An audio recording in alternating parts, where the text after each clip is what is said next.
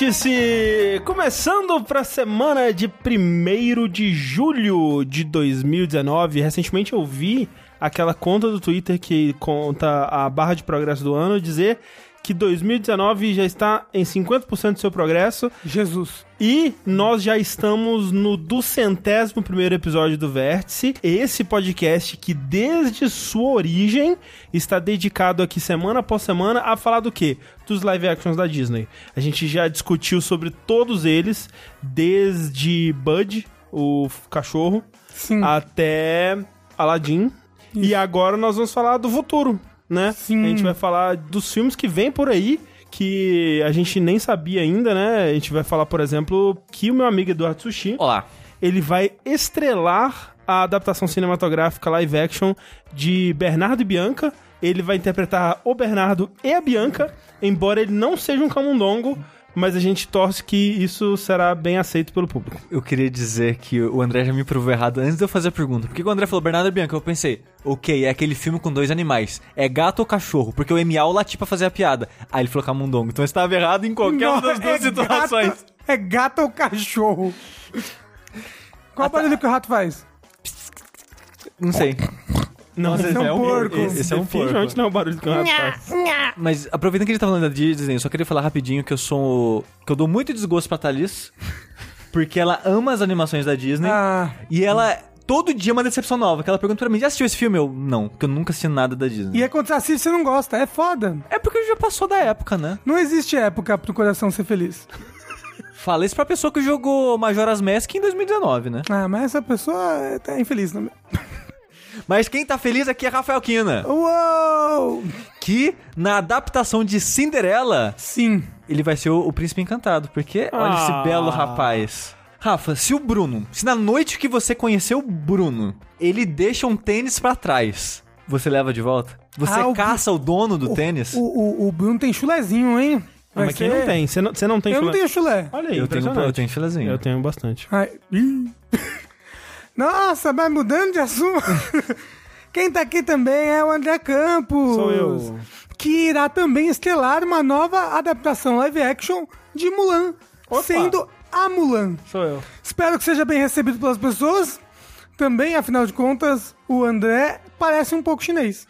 Enquanto a gente não vai a batalha guerrear vencer, a gente vai discutir aqui as ah, notícias, né, da semana no mundo dos videogames. Porque afinal de contas, esse é um vértice de número ímpar. Isso significa que nós estamos aqui para discutir notícias, afinal de contas, no episódio passado nós discutimos os lançamentos, né, os jogos que nós estamos jogando.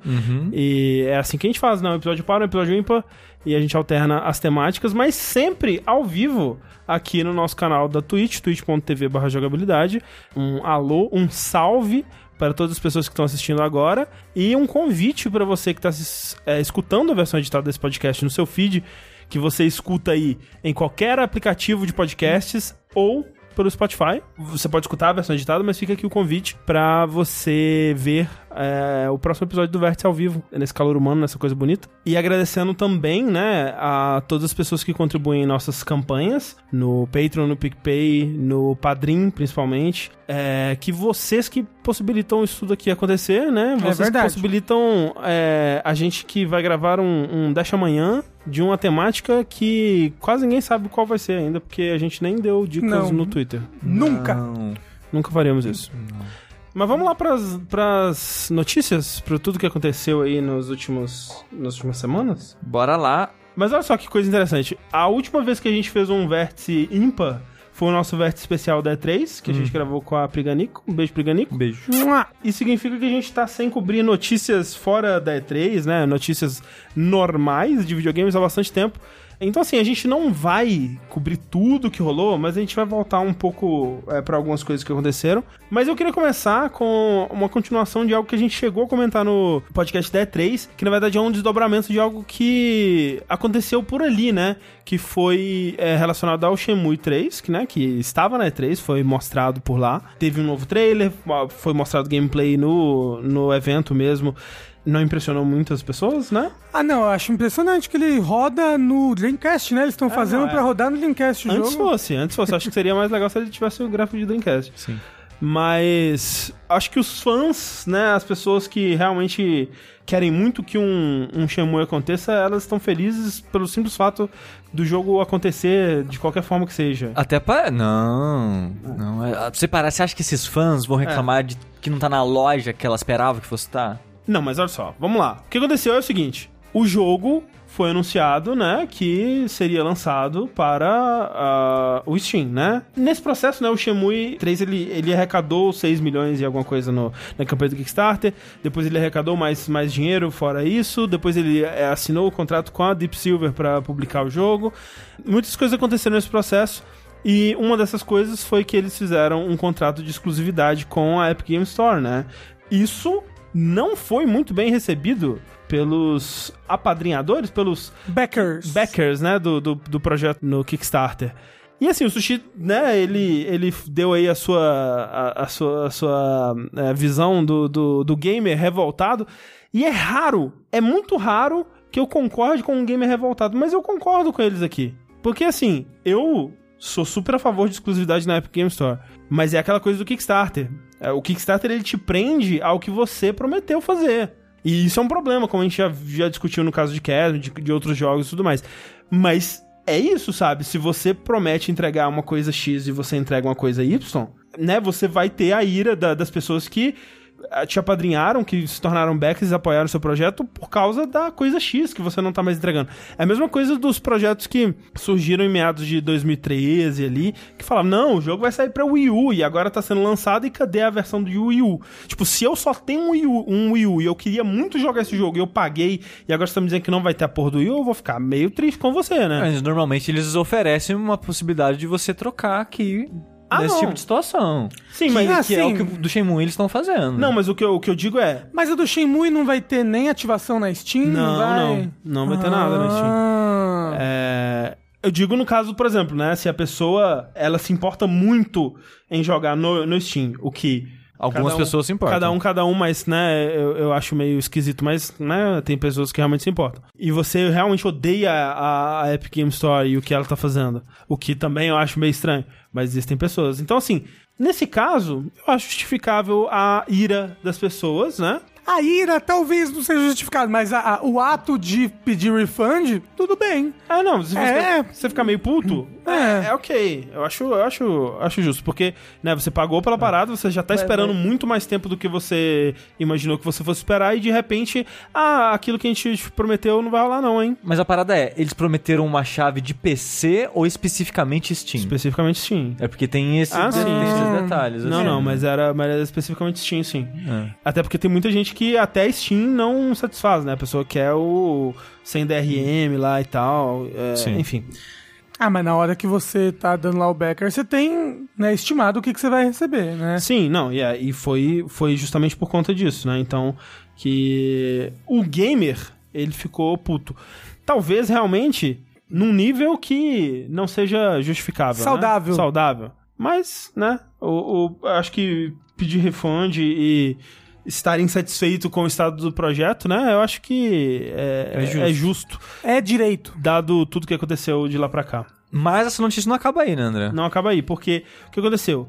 Logo que rolou essa revolta aí, eles, eles se manifestaram dizendo que estavam vendo o que, que eles iam fazer, como que eles iam dar refund, né, em tantas pessoas insatisfeitas e o que, que eles iam fazer a respeito disso. Eis que o Tim Sweeney da Epic, é, né, um, um dos fundadores da, da Epic, ele twitta, acho que foi pelo Twitter mesmo que ele se, é, se manifestou dizendo isso, que não vai ser a Deep Silver nem a Isnet, né, que é a, a, a empresa do Yu Suzuki, que vai cobrir esses refunds, vai ser a própria Epic.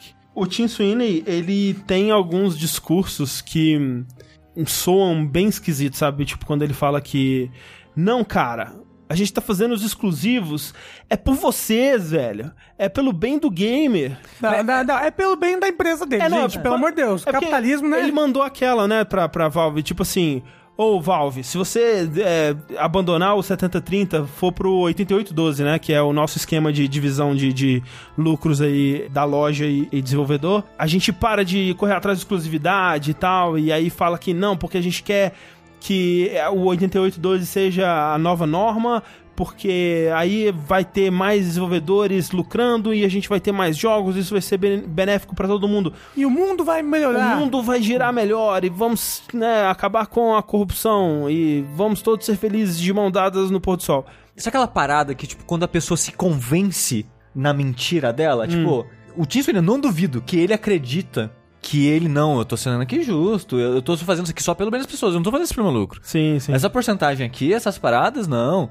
Porque parte dessa história também é que o Tim Sweeney, por causa dessa treta, né, da, que ele falou que ele vai dar um refund do dinheiro da Epic, né, em futuros projetos Kickstarter, se eles comprarem exclusividade de PC, o que já dá a entender que eles têm intenções de fazer isso mais vezes, ele falou que, de novo, a Epic também assume o refund dessas situações de quem queira, Uhum. e que a Epic vai continuar batalhando, comprando exclusividades, porque aí que é a parada. É a maneira de combater o, 80 o 70-30. E, tipo, ele colocou essa lógica na cabeça dele de, tipo, não, eu só tô fazendo isso, gente. Não é pelo meu bem, é pelo bem da indústria. É vocês. é pra aumentar a porcentagem dos desenvolvedores. É pros jogadores, não sei.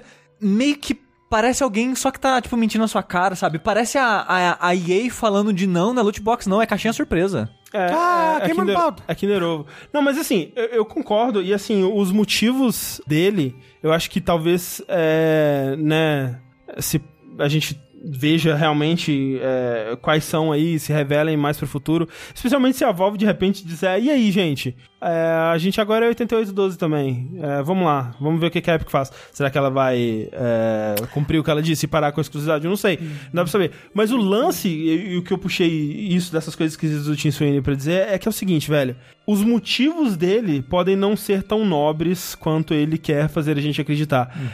Mas numa indústria onde a maioria dessas grandes empresas, publishers e as detentoras de plataformas e coisas assim, elas têm uma visão tão imediatista das coisas, né? De tipo, ou como que é a forma da gente ganhar mais dinheiro, tipo, hoje? Tipo, vamos ganhar dinheiro hoje, velho. Tipo, vamos soltar 40 Call of Duty nesse ano pra gente ganhar o máximo de dinheiro hoje, mesmo que sature o mercado, foda-se. Ah, mas é o, o- Isso não é só. Só empresa de jogo, Não, né? Todas as empresas não. assim é o que tá Porra. levando o planeta à morte. Capitalismo, é, não, Sim. é total. Isso que eu tô dizendo. É, Não existe mais investimento a longo prazo. a, lo- é, a longo prazo, ninguém pensa a longo prazo. E essa visão do Tim Sweeney parece ser um plano a longo prazo, sabe? Porque o que ele tá propondo pro Shenmue e o que ele disse que eles vão fazer pra outros desenvolvedores, né? Tipo, eles- ele tá literalmente falando, cara, se você é um projeto de Kickstarter e quer exclusividade na Epic Game Store e a gente fechar esse contrato e tal, a gente também vai pagar refunds, né, de seja lá quem for. Não parece uma decisão de quem tá pensando a curto prazo. Especialmente porque o primeiro exemplo disso é Shenmue 3, velho. Que, tipo, é, é uma série que nunca vendeu. Tipo, é, foi, foi a série que derrubou a, o Dreamcast, basicamente. Deu prejuízo pra SEGA pra caralho, sabe? A SEGA tá fazendo jogo boss do Sonic até agora por culpa desse jogo aí. Basicamente. um até que vendeu bem na época, porque, né, ele era um grande jogo do Dreamcast e tal. O 2 vendeu muito mal. O 3, né, nunca ia rolar, a não ser que fosse pelo Kickstarter. Mesmo no Kickstarter, ele tem, assim, ele foi um, um grande sucesso, mas, né... Se você pensar que as pessoas que realmente estavam sedentas por Shenmue 3 já pagaram esse Kickstarter, eu não consigo ver esse jogo vendendo, sei lá, milhões de cópias, sabe? Ele não é um jogo que você, não é um jogo que você investe porque você sabe que ele vai ser um grande sucesso. É um. Tipo, não faz um, um- um sentido imediatista você gastar todo esse dinheiro, porque tem que pensar que eles já pagaram pela exclusividade também, sabe? Eles pagaram pela exclusividade e por fora eles também já estão pagando pelos. eh, Eles vão pagar pelos refunds, sabe? Então é um investimento que parece corroborar com a historinha que ele conta de que não, é pelos gamers e tudo mais, sabe? Que no fundo eu não acho que seja verdade, né? Sim. É, o negócio é, eu não vejo. eu- sempre que a gente cita as tretas da Epic, eu realmente não vejo muito problema na Epic correr atrás de exclusividade pra PC. Ah, não, não, eu não vejo problema nenhum, na verdade. Não. É, tanto que Porque o Steam precisa de concorrência. Exato. eu, eu acho isso também. E, tipo, assim como nos consoles tinha os brigas dos exclusivos e as pessoas reclamavam, e eu acho até pior nos consoles, porque é um aparelho tem que novo comprar que um você tem aparelho, que gastar né? um dinheiro a mais e tal. Ali é o PC, cara. Tipo, você vai dar dois cliques no outro aplicativo, no outro programa ali. Eu e- entendo. Mas você não vai ter que comprar nada de novo. É, não, e eu, Hum. eu entendo que muita gente tem problemas com a plataforma e tudo mais, mas, É, né, Então, é, é- é esse, esse é o aspecto que eu mais entendo. É o problema com a mensagem, é o problema de ser agressivo demais, ou da loja tá meio crua. Esses aspectos eu entendo que eu até Sim. meio concordo um pouco com eles. O programa, né, é muito cru É. Mas a ideia deles correrem atrás de exclusivos, cara, eu tô de boaça com isso, vai fundo, velho. O negócio é, a maneira que eles se comunicam, me parece que, cara, você tá enganando quem? Quem que você acha que você tá enganando? Mas ao mesmo sabe? tempo, ele faz uma parada dessa que não tem como se apontar pro, pra isso e ver uma coisa negativa, sabe? Uhum. E, e- e quando eles agem desse jeito, corrobora um pouquinho mais o, o, o papinho, sabe? E tipo, eu fico. Por um instante me dá um flash de. Será que o Tim Sweeney é um cara de bom coração? Tim Sweeney é um cara com muito dinheiro que pode se dar o luxo de fazer esse tipo de investimento. Exato, exato. É, no fundo é isso. No fundo é um investimento a longo prazo, que é algo que a gente não tá acostumado a É ver. porque, de, de fato, eu acho que esse investimento a longo prazo dele é porque, cara, é impossível você bater a Valve em um ano. Exato, sabe? exato. Cê- É uma batalha que eles vão ter por anos. Igual, sei lá, o Xbox, quando entrou no mercado, o primeiro console, né, foi meio que jogado de escanteio Sim. ali, e o segundo veio com tudo e tal. Uma parada que eles foram construindo. Igual a, a própria Microsoft, de novo, fazendo agora, né? Sim, Essa sim. geração, ela falou, beleza, a gente vendeu menos, já estamos preparando a próxima, já estamos comprando as empresas, já estamos preparando os jogos pra próxima. Então, de certa forma, eu acho que a Epic tá fazendo a mesma tipo de estratégia, E eu assim. concordo, assim, tipo, que nem a gente tava falando, né, que ele deu uma, uma declaração, né, tipo, a, a coaches até... é, nós acreditamos que não existe um conjunto... Porque a pessoa tava falando, tipo, ah, não seria melhor você fazer uma loja muito top, né, e, tipo, oferecer um serviço tão da hora que as pessoas olhariam pra sua loja e falaram, "Hum, porra, eu quero ter meus jogos aqui, e aí as pessoas aos poucos iam migrar e tal.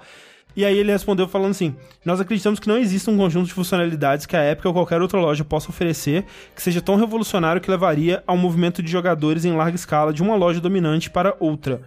A grande biblioteca de uma loja dominante prende jogadores a ela e, portanto, acreditamos que uma loja dominante só possa ser desafiada através de exclusivos. E eu concordo, velho. Tipo, o que eles estão fazendo funciona justamente porque incomoda, sabe? Eles poderiam fazer a loja mais top do mundo que as pessoas iam olhar, porra, da hora, né? O. o- a Epic. É que nem a gente fala, eh, olha e fala, porra, da hora o, o it.io, né? Ou, porra, da hora o que o GOG tá fazendo. E continua no Steam, continua comprando a maioria das coisas no Steam, porque é lá onde a gente tá, lá onde a gente tem a nossa comunidade e tal. Agora. É cômodo, né? É cômodo. A- Principalmente no Brasil, que tem um preço ajustado. É. Agora a Epic chega e fala assim: não, cara, o único. Se você quiser jogar Metro Exodus, se você quiser jogar Raid, se você quiser jogar é, Outer Wilds no PC, o único jeito é você comprando na nossa loja, velho. Pelo menos por um ano aí. Pelo menos por um tempo, né? Então é uma coisa que incomoda e que, tipo. Né, velho? É uma Você estratégia de que- guerra. É, você tem que ir pra loja dele, sabe? É se você guerrilha. quiser. Então, é, é- eu realmente acho que é o, é o único caminho, pelo menos por enquanto. E eu acho que eles estão estão fazendo certo. Eu, eu- eu gosto dessa estratégia e como o Rafa disse, o Steam precisa ser desafiado, sabe? Porque não é exatamente um monopólio, mas, Mas é, é. basicamente, né? Tipo, é aquela coisa. Tipo, tem, existem outras lojas, né? E outras lojas que oferecem coisas diferentes e coisas exclusivas também. Mas para um, pra um desenvolvedor indie, por exemplo, vamos dizer, antes da, da época, ainda hoje, na verdade, né? Se você fala assim, porra, eu não concordo com isso que o Steam tá fazendo, ou eu não gosto disso que o Steam fez, ou não gosto de qualquer coisa que seja, você não tem uma outra alternativa que seja tão boa quanto, sabe? Você vai ter que estar abrindo mão do maior mercado, da maior loja, da maior visibilidade, pra ir pra um- alguma outra onde você não vai vender tanto, você não vai ter tanta visibilidade, sabe? E então... é até triste ver gráficos, né, de vendedores indies, quando eles mostram, tipo, ah, ó, eu não gosto muito do Steam, porque a porcentagem é alta e tal, blá blá blá. Mas tá foda. Aí tipo, você vai ver ah, 90% ou mais da venda dos jogos é no Steam. Aí tem um pouquinho no GOG, um pouquinho no Itch.io. Então, tipo, por mais que os outros serviços sejam melhores pro desenvolvedor, sejam mais interessantes, façam coisas legais, o Steam é onde o olho das pessoas estão. É onde as pessoas estão, de modo Sim. geral. Sim, sim. O Ben que é disse, por, sim, porque Steam é uma plataforma bem superior, superior às outras pro consumidor, mas nem sempre foi assim, né? Sim. E, E também tem muito da, do- da parada de manada, né? Tá todo mundo no Steam, então eu vou pro Steam também. Sim. E as pessoas já estão acostumadas com isso. E, cara, que falaram ali, tem um culto ao Steam. De certa forma, tem um Tem. pouco, sabe? Porque toda Summer Sale, hoje em dia, acho que diminuiu um pouco isso, mas eu lembro, sei lá, uns anos atrás, tinha Summer Sale, aí tem aquele gif do Gabe New, tipo, de... Deus, de, de, é Virgem Maria, é, de Virgem é, Maria, exato. com os preços passando e tal. Todas as pessoas, elas meio que brincando começaram a fazer isso, sabe? Um meio que de um culto ao Steam mesmo. Tipo, o, o Steam salvou o PC Gaming, De certa forma, Né? sim. É. então tem isso. Mas o monopólio da Steam traz malefícios aí pra jogar no PC às vezes, O sabe? Vicente Gabriel diz, mas custa pegar o dinheiro que pagaria uma exclusividade dessa e terminar de fazer a loja, mas não é só jogar dinheiro que a parada fica pronta, né? Eles têm Tempo. recursos limitados, né? Eles têm pessoas limitadas e eles estão trabalhando. Você tem aquele... é, é, como é que chama? O cara do Trello, né? O, o Ah. Trello do pro- projeto deles com... O telo deles é aberto? É aberto Que e, interessante. e mostra lá, tipo, o- quando que cada uma das funções que o pessoal mais pede vai ser É, implementada tipo, e tal. Eles estão trabalhando nisso. É, não é do dia pra noite que as coisas É. aparecem lá, né? Eles têm os funcionários, os funcionários estão trabalhando lá e estão desenvolvendo. e até onde a gente sabe, mais do que deveriam, né? Já, tem, já tivemos aí, Uhum. já falamos aqui no Vértice sobre é, o Crunch na Epic e essa coisa toda. Então, acho que não é, não é só jogar dinheiro e, e É, e- resolver o problema. Ah, ao invés de pegar é, jogos que iam lançar no Steam e deixar exclusivo pra Epic, paga pra botar Bloodborne exclusivo. Não, não gente, não existe. Você não vai, você vai, você vai convencer a Sony a botar. gente, É mais viagem, né? É, mas faz convencer a Microsoft que já tá aberta pra É. isso. Mas vai que, né? Eles conseguiram com o, o Heavy Rain e o, o Beyond. Ah, mas porra, né? Mas aí Mas- quem. Quem liga? E Journey, Journey. É, mas aí eu acho que teve, tem alguma coisa na, com algum contrato É, da empresa com sim, a, sim. no caso, a Quantic Dream com a Sony que Mas, vai É. que, mas vai que acontece o isso. mesmo com Bloodborne aí. seria Não vai, legal. não Seria- vai, seria não maravilhoso. É. Assim, queria o Bloodborne no PC? Não, porque eu já tenho no Play 4. Mas ia ser legal imagina os mods. jogar. Imagina os mods de Bloodborne. não... Jogar 60 frames. Porra, jogar 60 frames assim. Não, logo irado, né? você, Rafa. Você, porra, se alguém fez assim, é, fiz um, um Bloodborne Extreme Edition com novos inimigos e novos chefes. Ia jogar. Porra, ia jogar demais o Rafa. Ia- Já adiantando uma notícia, então, com a temática de exclusividade, essas coisas, eu queria falar de uma notícia que meio que vai preceder a que eu queria falar, mas é a Remedy, essa semana, acho que a semana dessa gravação, comprou de volta os direitos de Alan Wake pra eles. Porque, como é muito comum na indústria, né? Quando você faz um jogo em parceria com outra empresa, por exemplo, Alan Wake com a Microsoft, né? A Remedy fez com a Microsoft, os direitos da série Alan Wake fica pra Microsoft. Sim, depende muito do contrato que você assina, mas geralmente fica com a É. publisher. aham. Tanto que o Hellblade, né, quando a Ninja Theory fez o pitch, aquele vídeo de pitch, né, do jogo e tal, parte era isso, não, a gente quer fazer um jogo que desvincule das, das empresas AAA, porque a gente quer fazer mais Enslaved não pode, a gente quer fazer mais Heaven Sword não pode, e esse tipo de coisa. Mas de qualquer forma, Alan Wake era da Microsoft, mas a Remedy fechou um acordo essa semana que eles vão pagar alguns milhões aí de euros para a Microsoft, esqueci o valor exato agora, para comprar de volta os direitos da, Eu da acho que série. O valor não foi. Foi, foi. Não, aqueles 2,5 milhões? É, não não era? aqui- aquilo é o é royalties que eles estão recebendo porque agora o jogo é deles. Ah, ok, ok, ok, Então, ok. ok. tipo, eles. Agora que o jogo é deles, eles receberam uns royalties correspondentes ali e tal. Mas o, o valor do, do acordo que eles fizeram não foi divulgado. Mas é interessante que eu já tinha esquecido que tem uma série pra sair do Alan Tem, Wake. que tá sendo produzida pelo Sam Lake, que é o. É o escritor. É, é o cara com cara do Max Payne, né? Que é o escritor e produtor da, da Remedy. E a série vai sair por onde? Acho que não acho foi. que não foi, acho que não tem certeza ainda. Ah. Tá sendo em- tá em produção ainda. Mas, Ah. o, mas o lance é que, por um tempo, né, eles chegaram a trabalhar em Alan Wake 2, foi cancelado. E o que se supõe, né, ou, ou- não sei se, se é suposição ou se eles realmente comentaram isso, mas que essa série vai ser essa, essa história que seria o Alan Wake 2 que eles estão fazendo agora Mas não na ia série. então continuar a história do Alan Wake? Eu não sei porque eu não sei quando, como que terminou Alan Wake. Eu não lembro também. zerei. Eu zerei, mas não lembro. Eu nunca joguei. Eu lembro que o final era uma ponte. Eu, jo- eu joguei. E assim, eu, eu sei que Alan Wake tem um DLC que. Aí, no DLC Ah, é que realmente conclui a história. Não joguei o DLC. Ah. Aquele do deserto. Não, esse é outra parada, que esse é o American Nightmares É. e esse é só um spin-off, Ah, até tá. onde eu sei. Ele, Sim. ele não faz parte da cronologia. É porque o meu Xbox 360 era destravado, né? Eu não podia jogar DLC e sair. Mas a notícia não é só essa, né? Porque essa aqui já é uma botaria do caralho, na real. Que o. O Jim Ryan, que ele é o presidente da Sony Interactive Entertainment. Eu acho que é essa, né? Que ele é, que é o Alguma presidente. dessas coisas aí, eu não sei. É, ele é de fo... É, muito, a empresa é um negócio muito difícil, É, gente. caralho, É. velho. Porque, olha só, eu vi que esse cara, ele. Ele agora é o presidente da Sony, digamos assim, da, da, da PlayStation, digamos assim, né? Da parte de, de entretenimento interativo da Sony, ou seja, PlayStation. Ele é o cara que falou um monte de merda um, um dois anos atrás, falando que foda-se retrocompatibilidade, foda-se crossplay, ninguém quer saber nada disso aí não. É isso aí, ele é o presidente da Sony Interactive Entertainment, que é a SE. Aí, quando eu tava vendo essa notícia, eu falei, mas nossa, então quem que é o cara que vai na Z3 da vida? Que normalmente é o presidente da empresa que vai. Aí eu vi que o cara que, o Sean Layden, que é o cara dos dedinhos lá, ele é um chairman da Sony Worldwide Studios. Aí eu pensei, mas pera, esse não era o Shuhei Yoshida? Não. O Shuhei, o Shuhei Yoshida é o presidente. Presidente. Mas qual que é a diferença de chairman e presidente? É, não sei. Chairman é, sei lá. Ele um- fica sentado e o presidente é, Fica de pé do lado fica dele. de pé, isso. O presidente fica em cima da cadeira como se fosse um corvo, assim. Entendeu? E às vezes ele manda o presidente atacar as pessoas que entram na sala. Mas então, o presidente da PlayStation, ele comentou numa entrevista, acho que semana passada, da gravação desse podcast, que eles estão interessados, pensando na possibilidade de comprar mais estúdios pra se preparar pra próxima geração. Parece que é reflexo do que a Microsoft fez, né? Ah, sim, é. E uma continuidade do que a Sony já faz, né? Que a Sony ela é muito focada em exclusivos Sim. e em, né, em grandes produções de estúdios é, que vão desenvolver exclusivamente pra eles, né? É, Dar continuidade a isso. É. Ele, ele disse que esse é o foco deles, vai, vai ser o foco deles na próxima geração. É. E eu acho interessante, é ruim pra quem só tem um console, Uhum. sempre, mas é interessante esse foco em exclusivos que meio que tava morrendo, tá meio que voltando à tona agora. É, meio que morreu, digamos, pra Microsoft, né? Eu acho que a É que, Sony ela assim, continuou, assim. mas assim, A Nintendo também.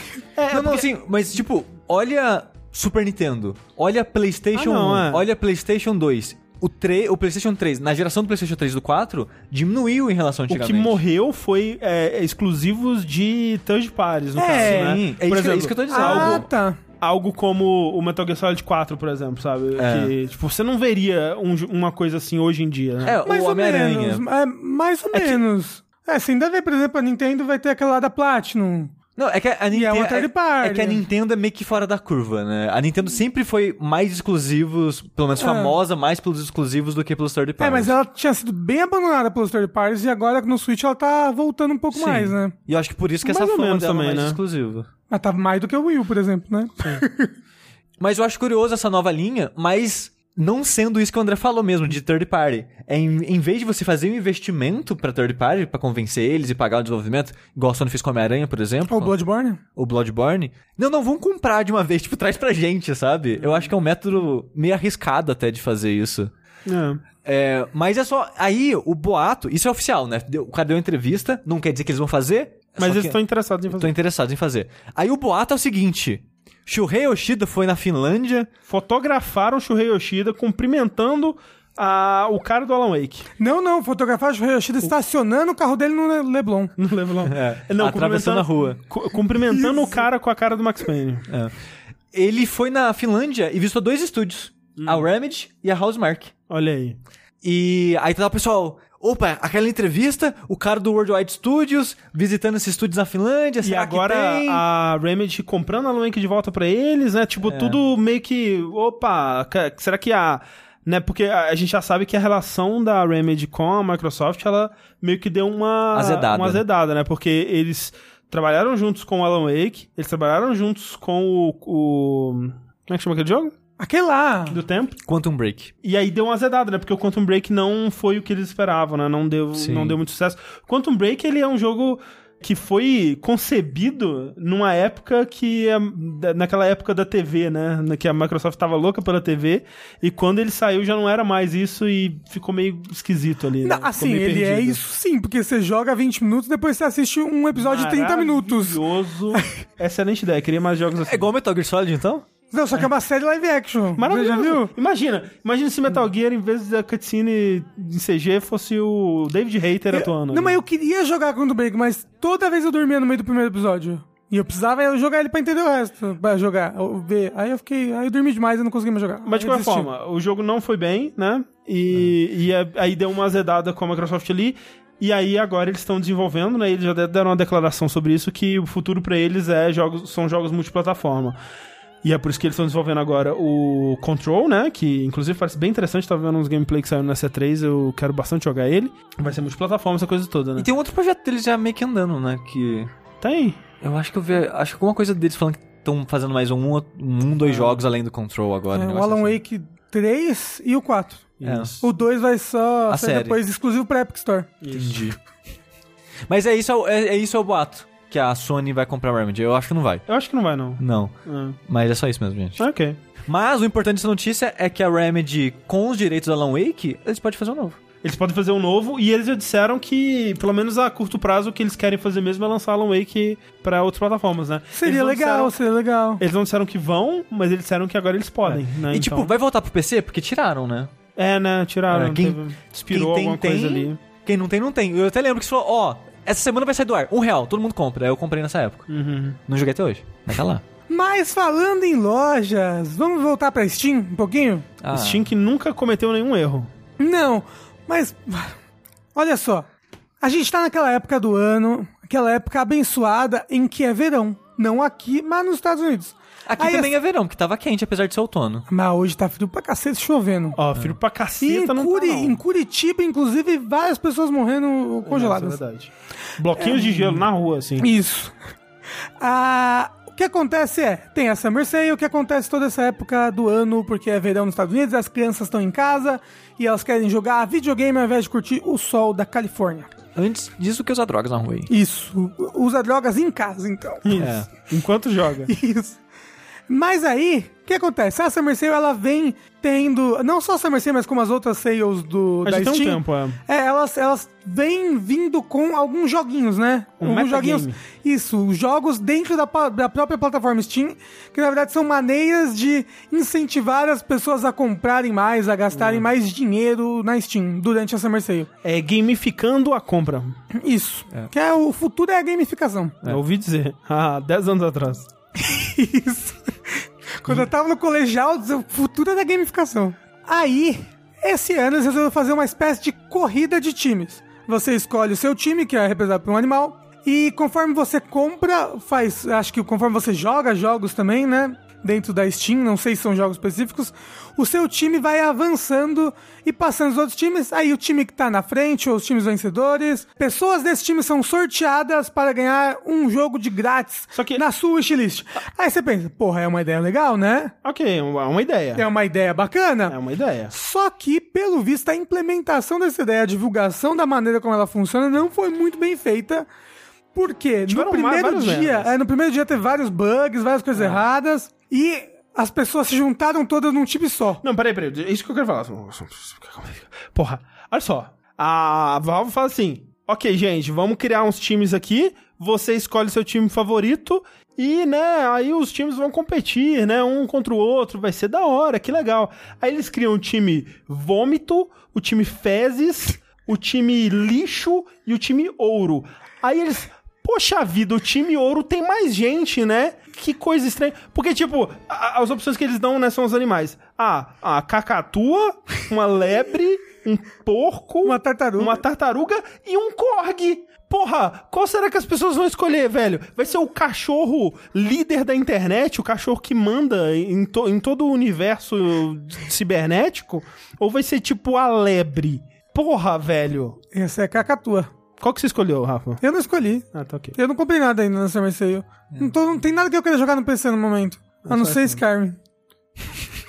Compra Skyrim de novo. Com certeza tem alguma versão de Skyrim que você Eu não tenho comprou Skyrim. VR, mas eu também Olha não tenho VR em casa. mas então, o que aconteceu então? Primeiro, as pessoas se juntaram tudo num time só. E aí, né, ficou injusto e desbalanceado. Eles tiveram que modificar a maneira como o jogo funcionava, né, Pra dar uma balanceada nos times. Mas o pior de tudo mesmo é que esse negócio de você dar um jogo da wishlist das pessoas, da pessoa, eles não explicaram direito como É, funcionava. comunicado, é. É, então, as pessoas falam, caramba, se eu ganhar, eu vou ganhar um jogo na minha wishlist.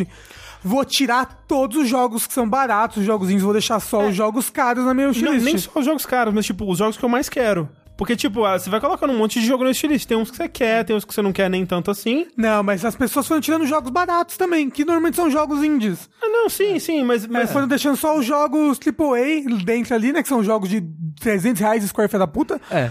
E, e aí o que aconteceu é que o desenvolvedor indie viu, então, na Summer Sale, o, O gráfico. o gráfico da, do, jogo, do jogo dele na lista de desejos das pessoas despencar pro chão. É. E isso acabou prejudicando os desenvolvedores indies. Porque essa parada de wishlist é muito importante pra eles porque é uma das maneiras que o Steam calcula quem que ele vai mostrar na home, pra quem que ele vai indicar o quê. É, é um medidor de interesse no jogo.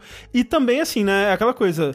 É, é muito jogo na Steam, né? Então, se, É. se em algum momento você, sei lá, viu um vídeo no YouTube, ou uma propaganda, ou uma parada de um jogo que te interessa, e você colocou ele na sua wishlist, mesmo que você não tenha comprado ele, a chance de você eventualmente um dia comprar aquele jogo é muito maior, né? Porque, tipo, ele, ele você vai receber e-mail quando aquele jogo estiver em promoção, né? Ele vai aparecer pra você e tal. Então, tipo.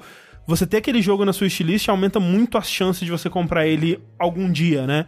Então, muita gente deletando o jogo, de- né? Como o Rafa falou, especialmente joguinhos menores, né? Joguinhos que ah, né, as pessoas não estavam tão afim de ter naquele momento, foi um puta, uma puta bola fora.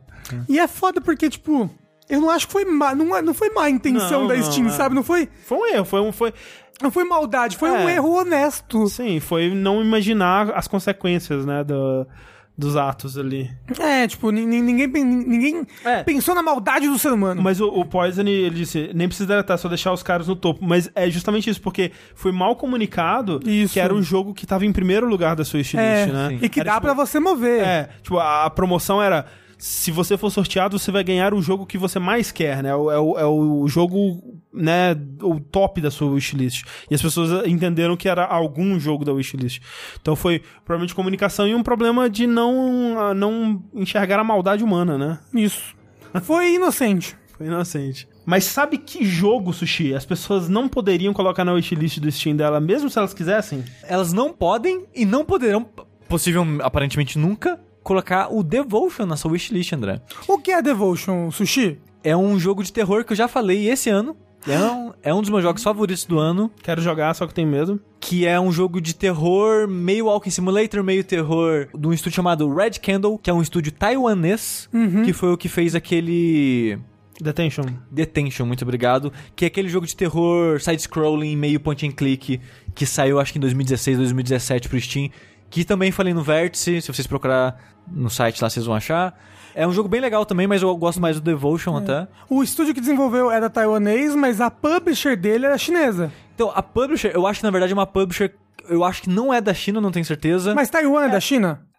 Aí é complicado. Mas, assim, a publisher é, é a publisher da China, mas é tipo assim, é a publisher do jogo na China, entendeu? É. Era a publisher que tava cuidando da distribuição dele é, especificamente na China. mas não quer dizer que ela é chinesa. Mas eu acho que é. É, é? É, eu não tenho certeza. Eu acho que sim.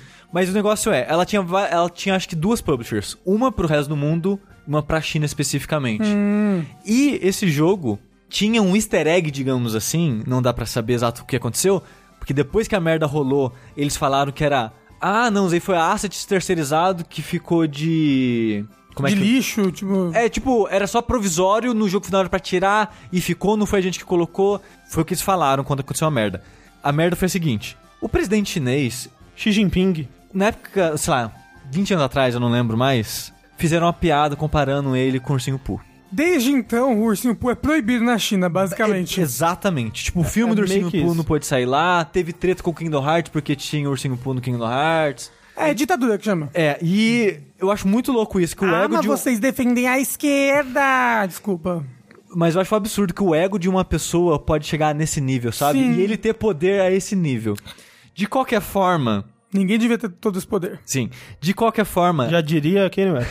a treta foi tão grande que o, o, o povo da China, os chineses, eles também ficaram revoltados. E começaram a dar, negativar o jogo no Steam. o lance- Será que foram os chineses ou foram robôs chineses? Não dá pra saber, mas eu acho que o lance de- de- é, que rolou um review bomb e tal era mais pelo fato de que, tipo, não quero política nos meus games, sabe? Aquela coisa assim.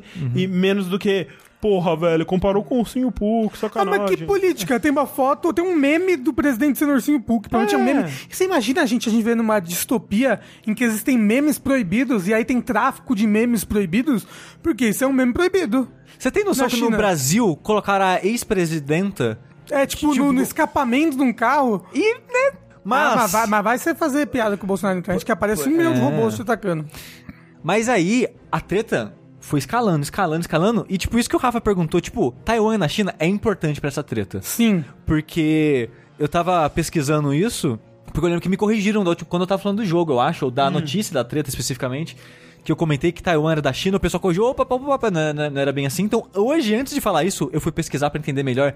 E, cara, é complexo pra caralho Sim, a a- treta de Taiwan com a China, porque. A China não aceita a independência de Taiwan. E Taiwan quer ser independente. Sim. Então, tipo, é muito louco. Taiwan tem um presidente. E a China fala, beleza, você tem esse presidente, mas esse presidente tem que me obedecer. Porque. É tipo assim, é, é você é, namorou com uma pessoa, aí vocês terminaram, só que você ainda trata como se fosse sua namorada. E ela que tem que. é, e ela que tem que escolher a sua nova namorada e permitir que ela faça as coisas com você. É isso aí, basicamente. Então, a parada é, ao longo de décadas e décadas, essa treta foi ficando mais grave e foi inflando, desinflando, inflando, desinflando.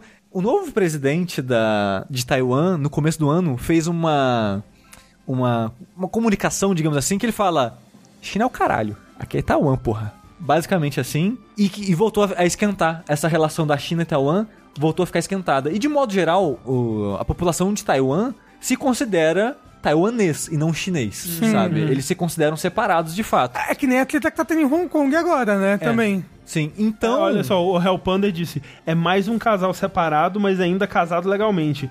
Uma das pessoas já até tá em outro relacionamento e tal, mas legalmente, tipo, E- não, e sabe não, que- não separaram, né, o, o relacionamento. Mas sabe o que é muito louco? Tipo, a China falou, ok, tem esse seu presidentezinho, aham, aham, presidente, aham. Poo. Aí vira, sei lá, pros Estados Unidos, vira pra grandes potências no mundo e fala, olha só, se você quiser negociar, negociar com Taiwan, é com a gente que você fala, viu? E fazendo pressão pra tirar Taiwan da jogada, pra Aham, fazer negociação com ele. Tem to... Cara, é muito louco. Política. É muito louco a, a- a relação dos dois países. Cara, Taiwan já foi no Japão, você tem noção? Que loucura. De qualquer forma. Ah, mas o que que não foi do Japão? Eu. Na época da Segunda Guerra ali, o Japão. Mas pior que foi na, tudo. foi na época da Segunda É, Guerra. então. Mas aí. E aí fez cagada pra caralho Então- Japão, nossa senhora. Mas aí coloca que o, o estúdio é taiwanês, provavelmente tem um ressentimento já, né, com o presidente chinês. sim. Não duvido que tenha sido proposital Ah, a provavelmente colocação foi, disso. cara, provavelmente foi. Eu velho. gostaria que tenha sido. Eu quero também, ah.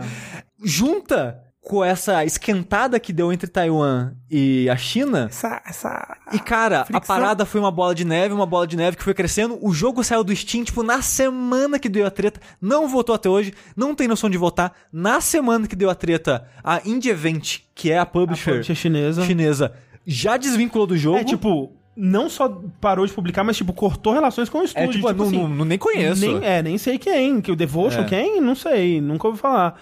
Então, e, e- e ainda assim, o que aconteceu, Steve? Ah, Então, tudo isso foi preparação pra falar o que aconteceu essa semana. O governo chinês anulou a permissão de.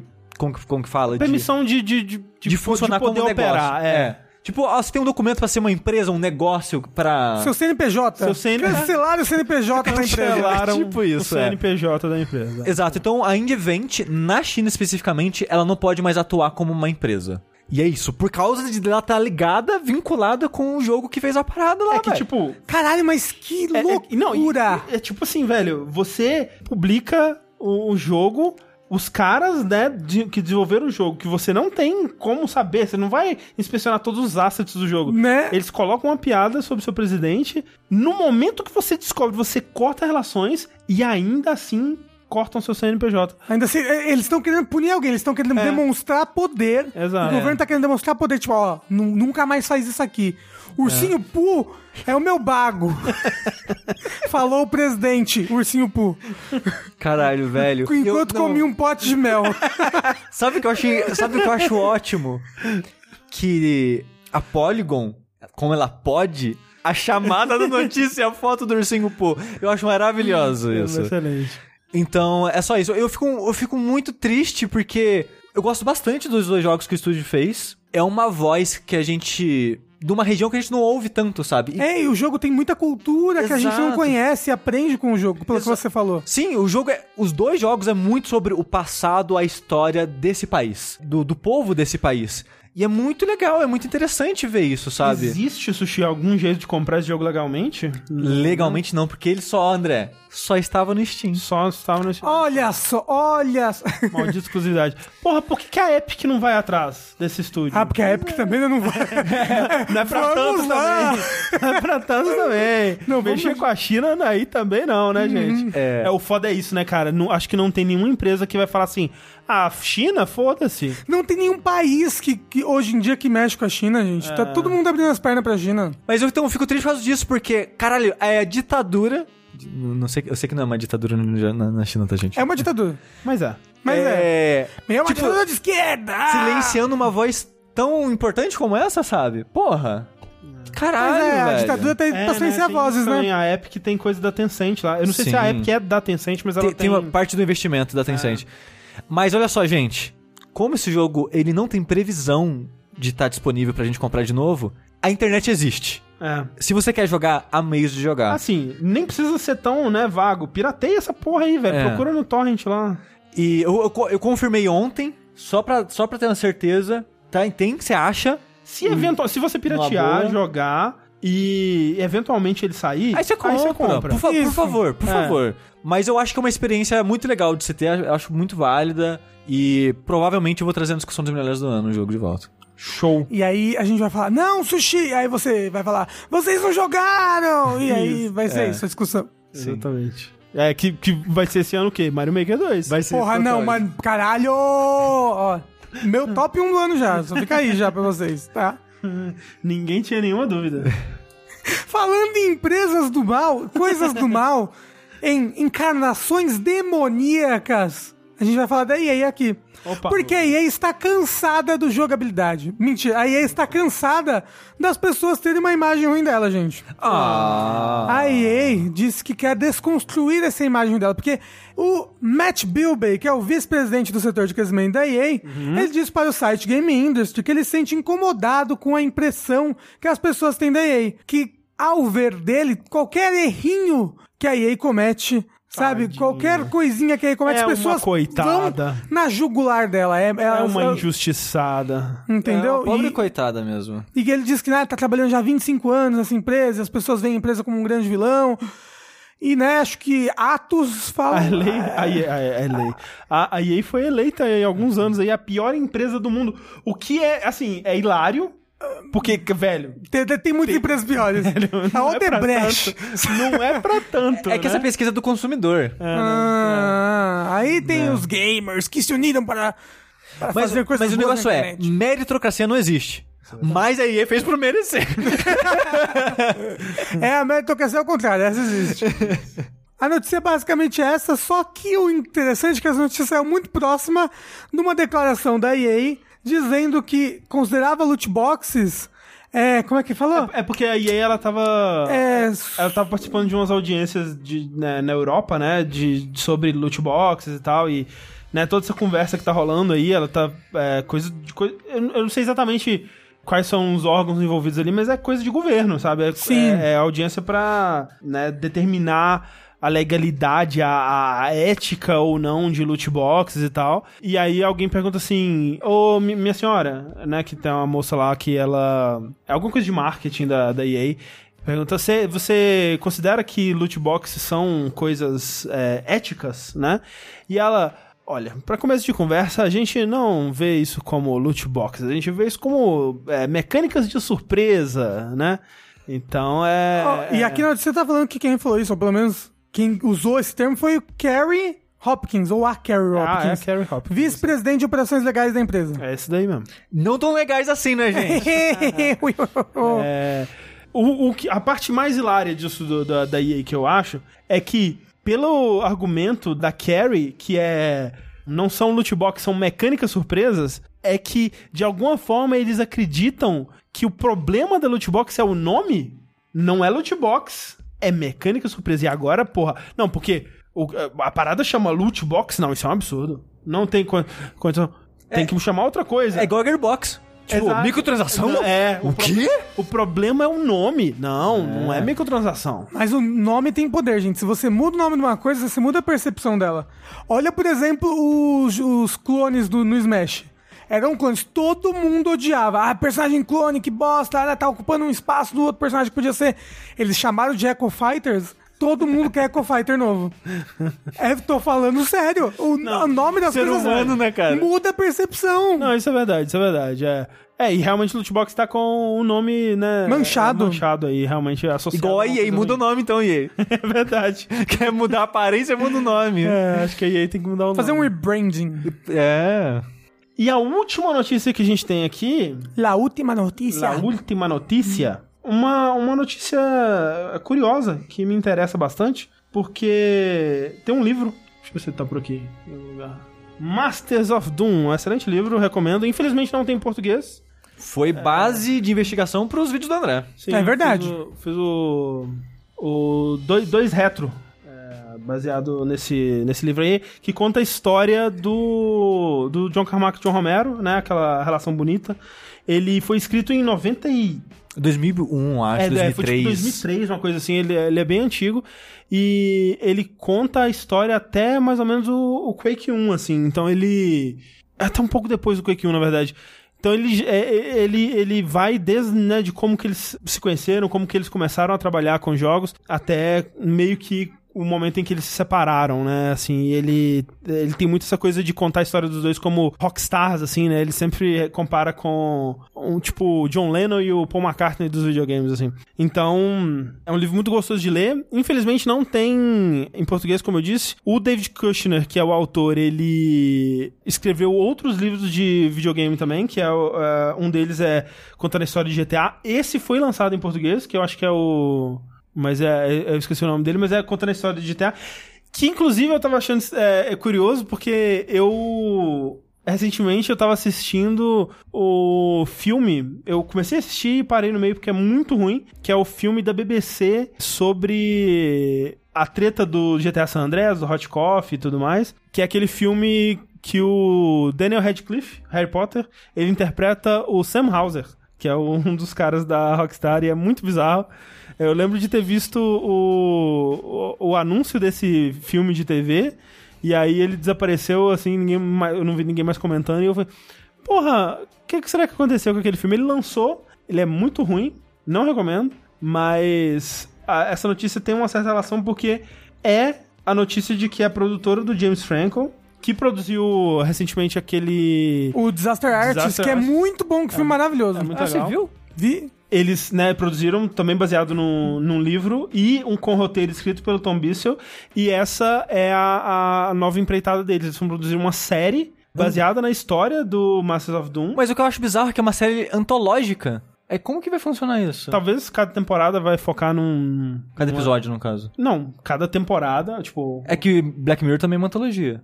É, mas, por exemplo, o. Antologia, o estudo das antas. Ah, tá, ok, entendi seu ponto, entendi. É porque antologia pode ser tanto de episódio quanto Exato, de temporada, exato, né? né? Tipo. American. Não, American, American Horror Story. Sim, É. sim, sim. Ou True Detective, por exemplo. Isso, exatamente. E eu pensei, talvez exatamente por causa daquele Love, Death and Robots, o Black Mirror, essas coisas, eu tava muito de episódio na cabeça. Eu pensei, Hum. Não, acho que como não, que vai ser seria a não. antologia de episódio? Vai ser tipo um episódio de cada pessoa? Mas não, é verdade, pode ser uma, uma nova série que eles estão É. criando em que cada temporada vai abordar, sei lá, algum A livro, história da Naughty documentário, Dog. alguma É, coisa. Seria Interessante. interessante, seria interessante. Mas é, essa é a, a notícia que eles estão produzindo uma série.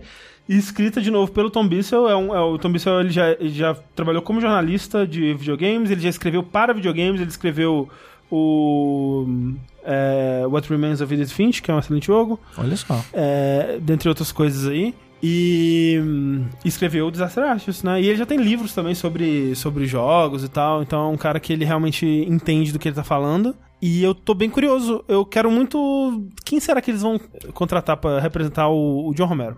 O Wesley Safadão. Wesley Safadão. Caralho, o cabelo tá lá, ó. Tá pronto. É. Essas foram as nossas notícias. Agora vamos para o nosso bloco de e-mails. Nós recebemos muitos e-mails. Nós agradecemos profundamente a todos vocês que escreveram. Nós não vamos ler todos aqui ainda, tem bastante lá para serem lidos no episódios futuros. Mas lembre-se sempre que você pode mandar o seu e-mail com perguntas, com temas para discussão, com questões existenciais e tudo mais que você puder imaginar. Mande para vértice@jogabilidade.de.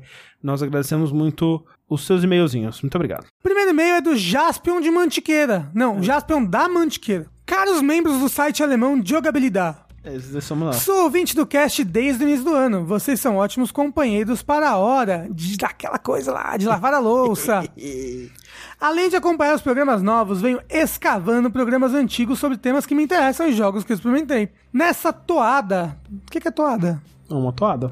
Nessa toada, topei com o Dash de Transistor. Nele, o Sushi reclama do sistema de. O Sushi reclamando do dedo em algum, Absurdo. em algum podcast. Com nunca vi. certeza não foi o sushi. Não, deve ter sido outra pessoa. O Sushi reclama do sistema de combate do jogo da Supergiant, que mistura de maneira meio estranha o tempo real com estratégia. Concordo com ele, o loop de combate é basicamente 1. Um, fugir dos inimigos até encher a barra. 2. Parar o tempo. 3. Bater e voltar ao passo 1. Um. É, tá Diante jogando errado. disso, queria perguntar, especialmente ao Sushi, sobre o Final Fantasy VII Remake. Estou acompanhando o hype da galera, mas o combate do jogo me lembrou os erros, entre aspas, cometidos em Transistor. Eu falei entre aspas aqui. Não foi o moço que falou. E ainda por cima adiciona a questão de controlar diversos personagens ao mesmo tempo. Estou com a sensação de que a Square está parindo um monstro de Frankenstein. muito interessante a colocação de monstro de Frankenstein, porque a maioria das pessoas diria Frankenstein. é verdade. Frankenstein é o É o doutor. O André foi aquele cara chato que É. vai no Twitter corrigir as pessoas Nossa, agora. o André é pra ver ou é Não, pra não, não. comer? Eu não fui corrigir, eu parabenizei pela forma correta. Bu! Enquanto corrigia todas as outras pessoas É. do mundo. Não, não, não, não, não, não, não. Misturando coisas demais. Did you know literatura? Nunca li Frankenstein. Também não. Talvez até pior que Transistor. Ataques normais basicamente preencheram uma barra de ação. Se o Cloud está batendo com aquela espada gigante, o Bert metralhando, o natural seria uma consequência maior. Pode ser que a minha memória esteja me traindo, mas um fator de sucesso do Final Fantasy VII era a clareza da mecânica, que é um lixo aquele combate. Completamente imerso na tradição de turnos da época, com inovações igualmente fáceis de entender, limit break, matéria, eh, energia, etc. Obviamente é pura especulação, estou doido para queimar a língua. Toma café. Só quer dizer que o Rafa, ele falando que o combate é uma merda, é porque ele não gosta de RPG com combate em turno. Não, eu odeio RPG por turno. Porque É, o que tá, combate mas em o- si é bom. Ah, ele funciona. é ótimo. Ah, funciona, não é bom. Não, não, não. É, é, é bom. É bom. É bom, não, É bom. bom. é o, aquele jogo lá dos pixel art que não tem história. Octopath Traveler. É. Não, Porra, é, me- mas- é Mas você tá melhor. comparando um jogo de 2000 e... Aí o 19. sushi pode com o Majora's Mask e eu não posso agora. Mas o sushi é o sushi, né? É, ele, tá ele tá errado. Tá assim bom. como você É tá. Você quer, você quer tá errado como o sushi? Não. Então tá pronto. bom. Tá, obrigado, André. Você me mostrou o caminho. Mas olha só, o André falou que ele jogou errado e eu queria dizer que. Mas eu falei- não, mas, mas eu não terminei ainda. Se eu e o cara jogamos errado, é porque o jogo não fez um bom trabalho de Ei. explicar o que ele queria da gente. O que? Transistor? Tudo bem, eu, Ah, não acho tá. que ele jogou errado. Crítica por antecipação não existe. É, isso é verdade. Só saberemos como os três separados funcionam quando tivermos o Game 1. Que bom que ele já respondeu. Mas como se trata de um alicerce de uma série que vai ficar aí por um por durante inteira, muito tempo, pelo que foi exibido, achei que seria um assunto interessante para ver enquanto, enquanto tasco detergente na esponja, que é uma gíria pra sexo. KY. Não, ah, Então. eu- hoje eu vou tascar detergente na esponja. É, se você já ouviu a gente transando, manda aí pra gente. Ou não. ah, é Alguém o- já fez Eu isso. queria, eu queria saber. Peraí, não, peraí, agora é sério. Uma Não. chamada. Ah, agora que eu entendi o que você falou. Uma chamada. Porque eu falo, ninguém nunca me ouviu transando. Entendeu? Me ouviu. Não. Ó, uma, cha- uma chamada para você que já escutou algum podcast de jogabilidade enquanto praticava o ato coito. Mas você já atendeu o telefone? Eu já atendi. Sozinho ou com outras pessoas? Vocês nunca atenderam o telefone? Às vezes a pessoa te ligou, você atende ali rapidinho. Já atendi o telefone. Falta de É, respeito. fala um pouquinho. Falta de respeito. Oh, mas é claro. Eu consi- considero falta de respeito, porém já fiz. Porém, já se você já fez, manda pra gente. Manda pra gente. Obrigado. Ó, o Psimarco já disse que. o Pato Pacato disse que só, só consegue assim. É igual dormir, né? Que tem gente que só dorme com podcast. É. Eu só consigo Mas- ter ereção ouvindo a voz do Rafa. Mas, mas responda a pergunta do rapaz. É. E ele disse que respondeu. Ele fez a própria tese ali dentro. Eu acho diferente a comparação, porque o Transistor é mais um Secret of Mana, é mais um Vagrant Story, é mais um Parasite Eve, que eram esses jogos que realmente Meio turno, meio combate. É, ele realmente ele é essa mistura de turno com combate em tempo real que pode dar essa dinâmica truncada, principalmente hoje em dia quando você volta, porque hoje em dia a gente tá acostumado com uma coisa ou outra, ou tipo, ou é algo em turno e é mais tático, ou é algo em tempo real e mais dinâmico. E eu acho que o Final Fantasy VII, pelo que foi mostrado, ele é mais dinâmico do que um Transistor, por exemplo. E, e esse medo dele de, ah, nossa, que estranho essa parada dos ataques normais serem só pra encher a barra, e não é só pra encher a barra, né? Causa dano. Causa dano A parada é que a principal fonte de dano vai vir da- dessa barra que encher. É tipo, por exemplo, Yakuza Zero pra quem jogou. Você tem, né, seus ataques melee e tal, mas a sua principal fonte de dano, principalmente com chefes, é seus hit moves. É Sim. você encher aquela barra pra dar o ataque especial no chefe. Mas no próprio trailer lá que mostrou, né? Mostra o Barrett, por exemplo, derrotando os inimigos menorzinhos no tirinho normal de longe, assim. então. Exato, é. E essa parada que você tem a equipe, você não controla todo mundo o tempo todo, né? Você pode ciclar, mas a inteligência artificial tá controlando enquanto isso. Isso parece, na verdade, você ter vários personagens, deixar o ciclo mais legal, então, é, exato. mais complexo, você ter que pensar mais, é, estrategizar mais pra jogar o jogo. Sim, sim. Menos desse momento de fugir e mais tipo, ah, esse aqui tá enchendo, vou pro Bert que tá mais cheio, sabe? E coisas do tipo. Pode ser que seja uma merda, pode ser. É, então, especulando pelo que a gente sabe.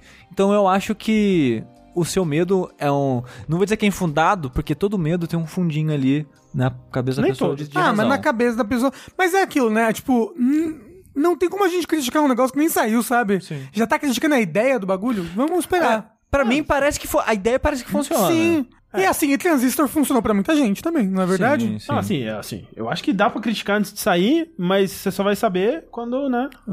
Sair. Próximo e-mail aqui é do Marcos Quioto. Ele diz: Olá, jogabilideiros. Acompanho os podcasts de YouTube há pouco mais de um ano. Estou aos poucos voltando para ouvir episódios antigos. Não sei se vocês já explicaram isso, mas fico um pouco confuso quanto aos termos remake, remaster, port, emulação e afins.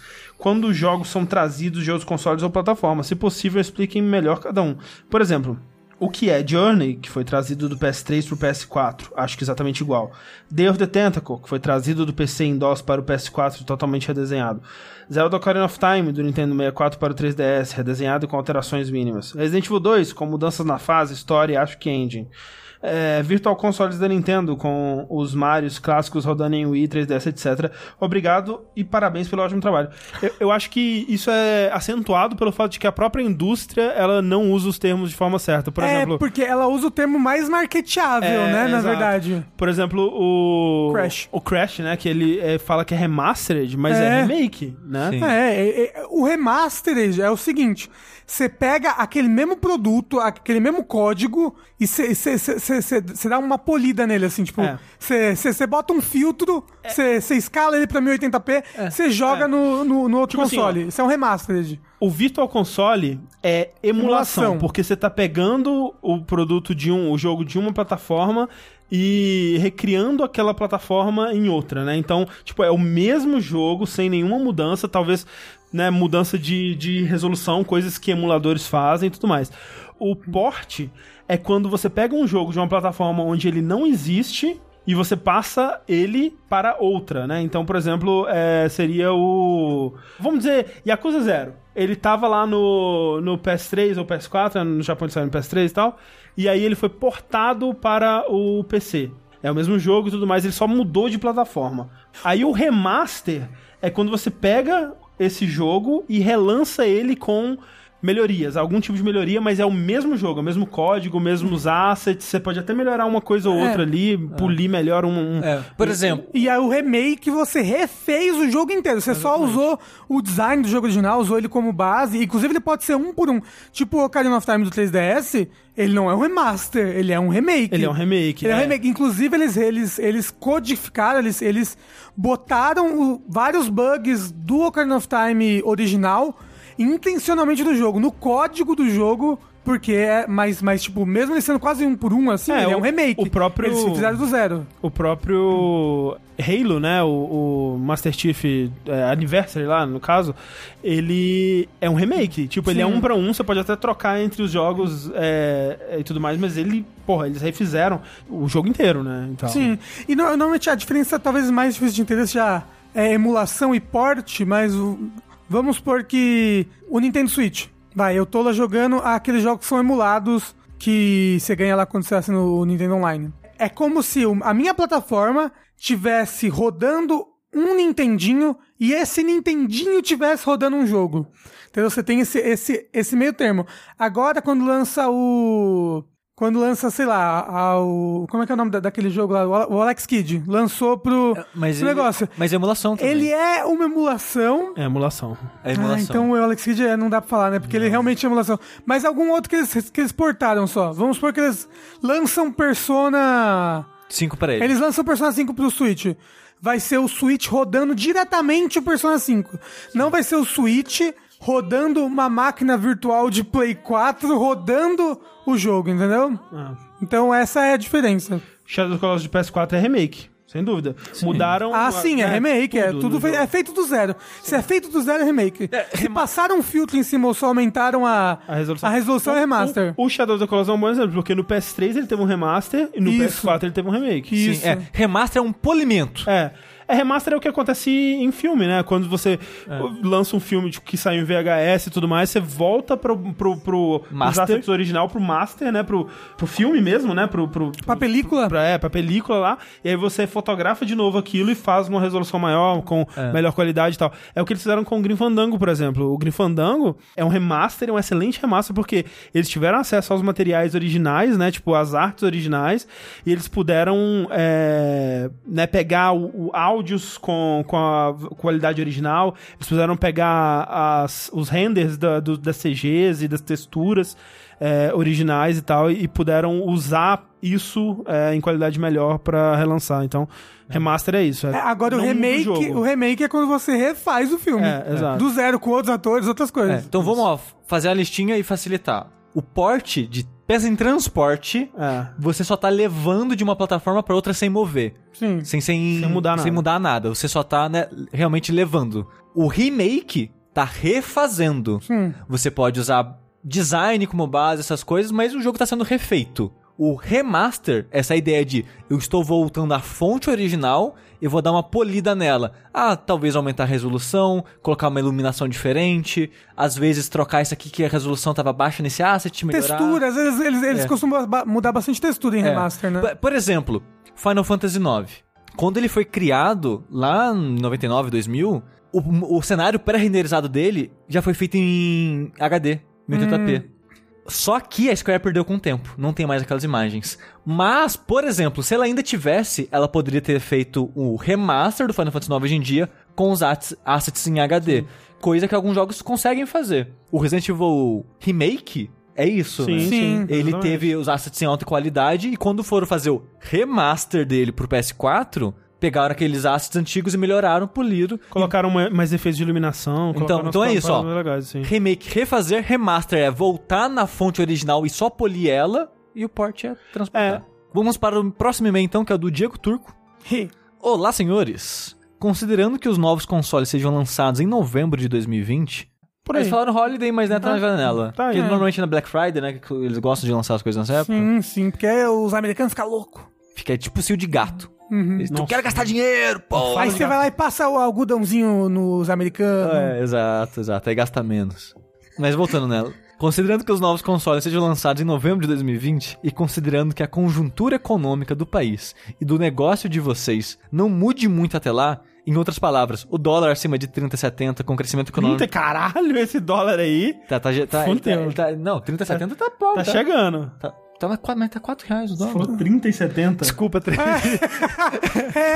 esse é alto. desculpa, Caralho, 3,70. esse daí fudeu mesmo. Aí não dá. Assim, ó, eu não duvido muito, Eu também não. não duvido de nada, velho. Sério. Até 2020. Ele falou 3,70. 3,70, mas ele tá sendo simpático, porque o dólar não tá 3,70 não. É. É. Com crescimento irrelevante, mas com continuação do apoio dos padrinhos do mesmo nível atual, por favor, gente, ajuda a gente. Obrigado. Beijo. Quando vocês pretendem adquirir um Compreensão. videogame da nova geração? Eu, se tudo der certo, ainda no final do ano. É. É, mas você quer. É, é, mas é. Há alguma pressa nesse sentido? Fogo no cu mesmo. É. Considerando a necessidade de produzir conteúdo que vocês têm, tem um pouco disso, mas é mais fogo no cu. Além disso, Pro consumidor comum que não trabalha na área, a partir de qual ano de vida do videogame vocês acham interessante comprá-lo? Considerando que no começo ele é geralmente é muito caro no país e não tem tanto jogo bom disponível. É no verdade. mais, parabéns pelo fenomenal trabalho de vocês e vida longa jogabilidade. Muito obrigado. Muito obrigado, Diego. Beijo. Olha só, eu vou dizer. Obrigado pelo desejo de vida longa, porque tem alguns aí que não desejam isso daí, não.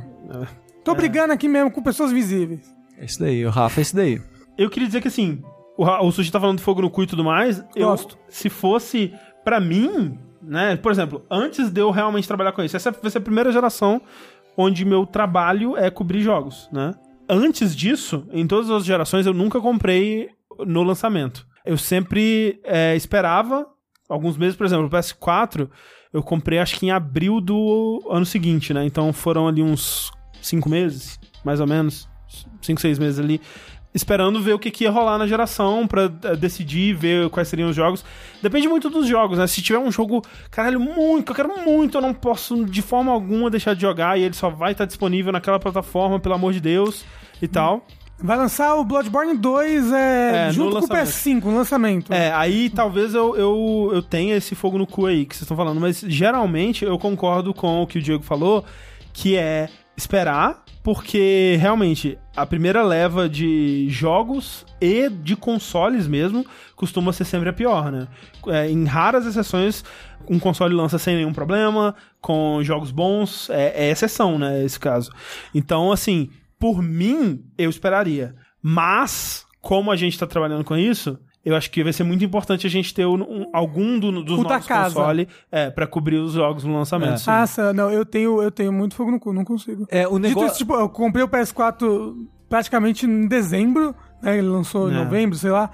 E eu não tinha jogo nenhum pra aquela porra. É, porque- Jogo não, eu tenho o Killzone lá em casa. Exato, porque não tinha jogo naquela cara, merda. Não vale a pena. Mas o tipo, Switch eu comprei no lançamento tinha Zelda e ah, mas foi lindo, Também maravilhoso. joguei no meu Wii U, e aí, É, sabe? joguei no meu Wii U. Mas o lance é, quase nunca vale a pena. E o lance é, se você esperar, mesmo que sejam seis meses, você vai comprar mais barato. Já É vai ter verdade. mais jogo. Sabe? Eu acho que não. Eu, eu Se- seis muito meses é uma valer a pena. Um Muito difícil ano. valer a pena no lançamento.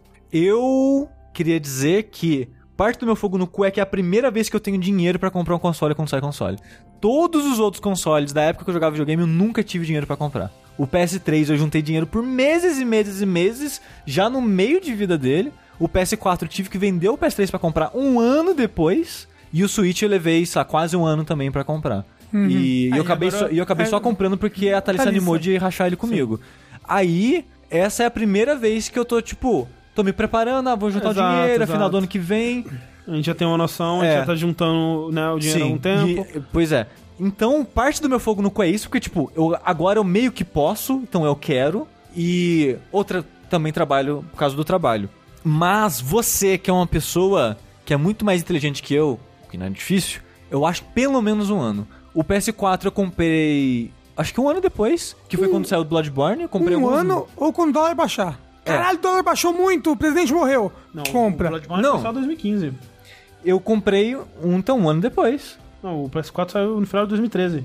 Então, eu comprei no final de 2014, Ah, ok, porque ok, ele ok. saiu no começo de Entendi. 2015. Entendi. Então não foi no lançamento do Bloodborne. É, não, eu mas- comprei tipo, Ok. uns 4, 3 meses antes do Bloodborne, mas por causa do Bloodborne. Uhum. E eu achei que foi de boa. Tipo, assim, de boa, mas tinha- ainda tinha pouco jogo. Sim, um sim. ano depois, ainda tinha pouco jogo. E eu fiquei jogando Velocity X, veguei- fiquei jogando, tipo, vários indies que saíram no Plus lá, porque, tipo, não, não tem jogo nessa porra, sabe? E eu também não tenho dinheiro pra ficar comprando muito, porque eu acabei de comprar a porra do console. Aí fode. Então eu acho que um ano, dois anos aí é sussa de esperar, viu? Sim. Um ano. Quiçá um mês. Tá aí. Próximo meio do Victor. Ele diz: Olá, jogabilideiros. Me chamo Victor, ou Vitor, não sei. Tenho 25 anos, trabalho num emprego triste, numa conhecida empresa de maquininhas de cartão de débito barra crédito. Força na peruca. Sou um ouvinte relativamente novo e gostaria, desde já, de parabenizar o trabalho de vocês. Jogabilidade acabou virando meu podcast favorito em bem pouco tempo. Eu queria deixar uma pergunta bem especulativa para a discussão, se for possível. Como vimos na E3, a Microsoft e a Bethesda responderam ao Google Stadia com seus respectivos xCloud, olha, mais ou menos. Com a crescente melhora dos celulares da internet mobile, 5G já batendo na portola aí, Vocês acham que o cloud gaming vai matar os consoles portáteis, já que um controle e um celular resolvem o problema? E qual jogo não portátil vocês têm vontade de experimentar via streaming?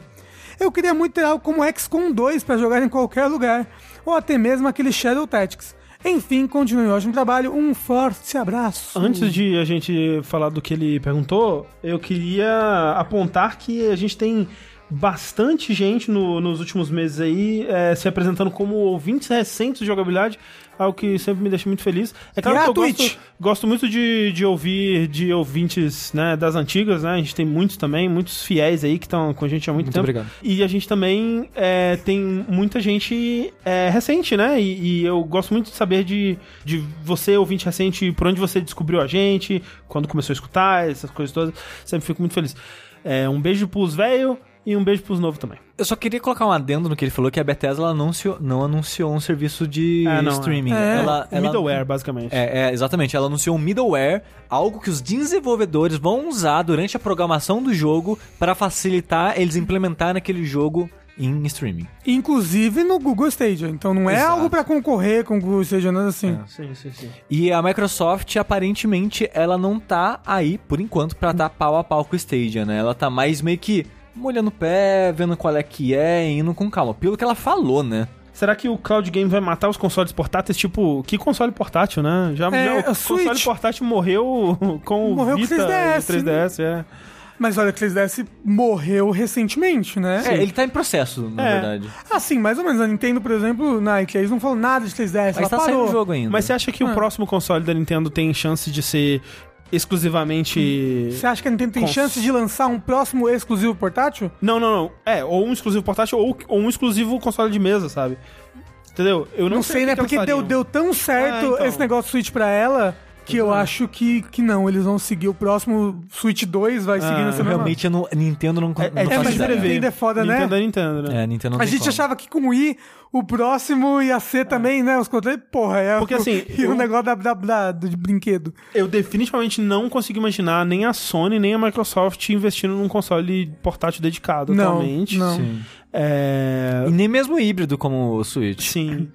É, e vários, como o, o Bruno Exílio falou ali, é o Bruno Exílio, né? Que, tipo, a Nintendo já tá investindo no mobile Sim, agora, sim. né? Várias franquias estão no mobile. Apesar de serem coisas diferentes, tipo, um jogo que eu jogo no meu 3DS é muito diferente de um jogo que eu jogo no meu celular, até mesmo os jogos da própria Nintendo, é... Mas a Nintendo não faz jogo pra satisfazer o interesse de design dela. Ela faz É. pra fazer dinheiro, né? Será? Tipo, ela não é tipo, Não, acho que a Nintendo é- gente, eu queria tanto lançar um Zelda portátil agora. Ah, mas no celular o mercado é tão diferente. Tipo, ela não pensa isso, sabe? Ela pensa, como colocar Mario lá? E é isso. Não sei, não. Tipo, como colocar nossa propriedade lá. Olha como a Pikmin, gente como é, como é que lá. nasceu o Pikmin. Miyamoto tava fumando coisa no, no jardim dele. Aí falou: Eita porra, imagina se tivesse uns duendes andando aqui. Aí ele fez lá, fez Pikmin. Entendeu? É, a Nintendo é meio louca, não pode falar desse jeito. A Nintendo é meio louca, de fato. É, mas é, é, com 5G. 5G é o futuro, né? Ouvi dizer. É isso aí. É, De, ah, deve ser uma fortuna 5V, mas quando ele tiver mais, é isso aí. É o é, futuro. quando ele tiver mais popularizado aí. É, pra- a- a- aqui no Brasil, a gente, né? Talvez não, tenha, não tenhamos nem mais celular daqui a uns anos. É verdade. Estaremos brigando com pedras na rua. Mas. Mas não dá pra saber. Mas quais jogos vocês gostariam de jogar num celular por streaming? Nenhum. Eu, eu acho que os jogos que eu tenho vontade de jogar em celular ou portátil é geralmente coisa de tipo visual novel, assim, sabe? Coisa que dá pra jogar num ônibus. E coisa que já tem muito em celular. É, então, celular e, e portátil. Tipo, eu tenho muita saudade de, de ir pro trabalho jogando Phoenix Wright. Você sabe o que, que eu- a- a- que- o tipo de jogo que eu gosto muito de jogar, tipo, em celular é. Plants vs Zombies, sabe? Que já é o que já tem em celular. Não tenho muita vontade, tipo, caralho, se eu tivesse no ônibus agora eu ia estar adorando jogar aqui. E a gente, e- Mario Maker, pu, pu- pulando aqui nos meus. Não, e a gente acaba sendo um bom exemplo Mas a gente não, é, a gente não é bom exemplo. mesmo. de, de- desse tipo de pergunta, porque, por É. exemplo, eu e o André, a gente trabalha em casa. A gente sai pra, tipo, encontrar pessoas e coisa do tipo. O Rafa sai mais, né, que ele tem que vir pra cá, e normalmente ele vem com o Switch. É. E ele, como ele, né, ele vem de carro com a mãe dele, ele vem jogando no Switch de boa. Ou dormindo até que um ônibus passa e joga água na minha boca. E, e- então, eu não tenho por que querer jogar algo no celular, sabe? Então, essa pergunta pra mim meio que Uh, os malefícios do, do sedentarismo. Ah. É, Pikachu no pescoço. É tipo, mais eu tenho só curiosidade de jogar, tipo, sei lá, um Doom 2016. Só pra ver a performance. Mas não que eu tenha vontade. Tipo, nossa, eu queria tanto ter no meu celular esse jogo pra jogar na rua. E mesmo assim, quando eu saio de casa, tipo, eu não costumo ficar mexendo no celular. Eu não costumo ficar olhando Eu também não. direito. Eu Saca nunca olho meu Xi. celular. Você tá num ônibus. Mas é que a gente não é as crianças. As crianças que hoje em dia definitivamente. joga Free Fire já, entendeu? No celular. Aí elas vão poder jogar Fortnite, vão poder jogar tudo. Mas já pode. Ah, é. Sim. É outra Mas coisa outras que as crianças coisas. Sushi Apex. Legend. É. Pensa só, você tá num ônibus, você saca o celular, numa- celular numa mão, fita isolante na outra, pega o celular, cola com fita isolante na- no banco da frente, pega um controle, sincroniza, abre ali um... Fa- é, fala um jogo. Shadow of Bloodborne. Colossus. Sh- Bloodborne of the Colossus e joga. Eu não quero isso Uou. porque a gente vive no Brasil. Não, assim, é, imediatamente ele sacou o celular, alguém já sacou a Glock do lado dele. Não, ele, sacanagem. eita! Não sei sacanagem. passando. Tem uma missão no Judgment que uma moça ela tem um smartwatch. E eu tava pensando, cara, se eu ganhasse um smartwatch, eu venderia, eu daria pra alguém na hora. Porque, sério, eu não tô afim de andar em São Paulo com smartwatch. Ah, mas assim, você anda de Uber, né? Às vezes. Mas eu também ando na rua, né? Na calçada. Hum. Eu. A maioria das vezes que eu saio com a Thalissa, eu volto de ônibus, pegando mas- o metrô. Ah, você é... São Paulo é perigosa. É, não tô afim, A sabe? minha, a minha Tipo, TV é que eu diga. Eu não quero nada que chame atenção pra mim aqui, sabe? I will remember you. Eu saio com o celular, meu celular tá no bolso, né? Quer contar E- a história da sua TV pras pessoas, you Rafa? Remember sua TV. me? Eu acordei um dia, ela não tava mais lá em casa. Cara, eu isso. tenho um medo disso, velho. Eu acordei já super nervoso que eu tinha exame de manhã, pra ver o quão morrendo ou não eu tava. E aí a gente chegou, ô o Bruno olhou pra mim, cadê a TV? E ela não tava mais lá, e a porta de casa tava aberta. Então alguém entrou durante a madrugada e a levou TV a TV embora. embora. É, ela ela falou, descansei desse, Cansei. desse Brasil. A TV criou vida e foi embora. Ó, deixa eu te contar, tem um episódio de Foi bem triste. Supernatural. Aí, aí, eu, aí eu baixei Shazam esses dias pra assistir e aí não tinha mais TV. Aí eu fiquei bem A- a- triste. as pessoas estão tipo, ué, mas você sabe que o celular. O negócio é, hoje em dia, qualquer pessoa que vai assaltar você, assume que você tem um celular. É, todo mundo tem celular. Do- o celular não precisa estar aparente. Ele vai assumir que você tá com o celular. Se você tá com ele na mão, é evidente, então alguém pode passar a pegar e coisas do tipo. Diferente do assalto, porque também tem muito furto além de assalto. Beleza. O negócio do relógio é, no Brasil, o smartwatch é algo de, né? Se você tem Diferente. aquilo, você é Chama além atenção. do celular, É, entendeu? Quer dizer que você tem mais dinheiro do que uma pessoa comum. Mas você pode ter um smartwatch, mas aí você faz tipo um labo de papelão assim e bota em cima dele como se fosse um relógio normal, velho. É, quando você for usar, você tira assim, rapidinho. Sim. e bota. E tipo, e o celular, por mais que você talvez você tenha um bom, ele tá no seu bolso, não chama atenção. Então a pessoa vai presumir que você tem celular, mas não sabe o status, entendeu? Pode entendi. isso. Eu tenho essa teoria de que ladrão não liga pra Switch, então seria de boas usar ele. Como assim? De onde veio essa teoria? E eu não. eu- o Rafa é maluco. O Eu, ladrão liga de qualquer coisa que ele pode trocar por crack. é, Tipo, o Rafa, o que ele faz de vir com Switch, eu acho uma loucura, assim. Mas eu tô dentro do carro. Eu, eu sei. Na marginal. É. Ah, a marginal pode me assaltar. Mas olha, o que eu tava dizendo é: tem um episódio de Supernatural, de quando assistiu Supernatural, que é assim. A menina, eu acho que é assim mais ou menos, tá? Eu não lembro muito bem não. Tem um cara que, com um gancho que ele mata as pessoas, enfim. A menina, ela dorme, ela tinha uma roommate, as duas dormem no mesmo quarto, correto? Aí ela vai dormir. Aí quando ela acorda, a roommate dela foi assassinada pelo cara do, do gancho e ele escreveu alguma coisa na parede, assim. E aí, a coisa assustadora pra mim é pensar que enquanto ela estava dormindo, o cara foi lá e fez aquilo, entendeu? Sim, é o que ficou assustador do nosso caso aí, né? Exato, porque, tipo, eu tenho muito medo quando. É, quando a gente, todo mundo da, da casa sai, quando a gente volta, eu tenho certeza que eu vou encontrar a porta arrombada e, e as coisas roubadas, tudo. Mas eu tenho mais medo ainda de. Encontrar a pessoa. É, de- exato, de, de, dele- tipo, ah, três horas da manhã não vai ter ninguém acordado, né? Vamos assaltar essa casa. E aí eu tô aqui na sala De cueca. cueca Assistindo My Little Pony. A, a gente pensou, a gente pensou muito isso no, no apartamento antigo. É, Quando entraram no, no apartamento Exato. do andar de cima exato. e roubaram as coisas. A gente ficou, cara, e se alguém tenta entrar aqui? O André tá lá. É. Ah, o, o- cueca. É. Céu, diz, "O- apartamento de vocês não tem porteiro e as porra, rola assalto. Ou se rola. É. Rola muito. É, não sei se você sabe, às vezes tem conchavo, né? Às vezes tem um... Às vezes, né, rola uns, uns negócios ali. Que, Tipo, né? por exemplo, o Rick morava em apartamento em que a entrada, antes de morar com a gente, né? Era uma senha a porta da, da frente. Tem um porteiro, mas o porteiro quase nunca tava lá. E qualquer pessoa que tem a senha tem a senha. Então, sei lá. A pessoa pode ter ouvido, descoberto, ou alguém que trabalha no prédio falou. Você sabe o que, que é? É muito é, g- gente que entra no prédio, assim, tipo, É, é, sim. ah, a pessoa vem fazer instalação de alguma coisa, já dá, fica de olho, já passa informação pro outro. ne- Ou tem coisa de porteiro também. E, tipo, o- isso que eu falei do prédio anterior, que roubaram o, o, pré- o, o apartamento de cima, tava tendo festa no nosso apartamento. E, o, e como tem muita gente, o porteiro chegou a um ponto que ele não mais não telefonava mais. Ele só mandava a pessoa subir. E esse cara tava de possivelmente de tocar aí na rua. Acho que tava, acho que viram depois na câmera de segurança. Ele tava do outro lado da rua, sei lá, olhando, olhando, olhando. Viu a galera entrando, entrou atrás. caralho! E foi. E o- Foi. sabe o que é o louco? Ele foi no nosso apartamento e o Rick falou: Ô, quem que é você? O cara, ah, não é aqui que o João mora? O Rick, não. O cara, beleza, foi embora, foi no outro Caralho! apartamento, arrombou, roubou tudo e foi embora. Só que, olha só, ó, como é mutreta. Ele foi por lo, pela saída de incêndio e sumiu. Então ele sabia onde ficavam as câmeras de segurança pra evitar ela na hora de ir embora. Porque, tipo, ele foi pra algum lugar. Ele foi pro, ele foi pro sei lá, estacionamento, alguma coisa. Então, tipo, é sempre mutreta. Essa é a parada. É por isso que agora em casa a gente botou segurança. Tem um, um moço, cara assim. na, na frente, assim. É, é, é, é. Mas é verdade. A gente contratou a Verisuri. Tem um, um, um grande medo. Grande medo. Por favor, É, não assalta a nossa casa. Não, é, é, por favor, é, contribuam no Patreon e no Padrim pra gente instalar segurança aqui nessa casa aqui também. Seria bom ter uma fechadura top, né? Não, não sou Ou- fechadura. Essa fechadura nem entrega só. É, não, não conta também as fraquezas da casa pra não pessoa. ela apontar, né, Ti? Mas, ó, o, o lance, quando a gente mudou pra São Paulo, né, a primeira coisa que foi fazer foi é, instalar a internet, né? Acho que já essa história, enfim.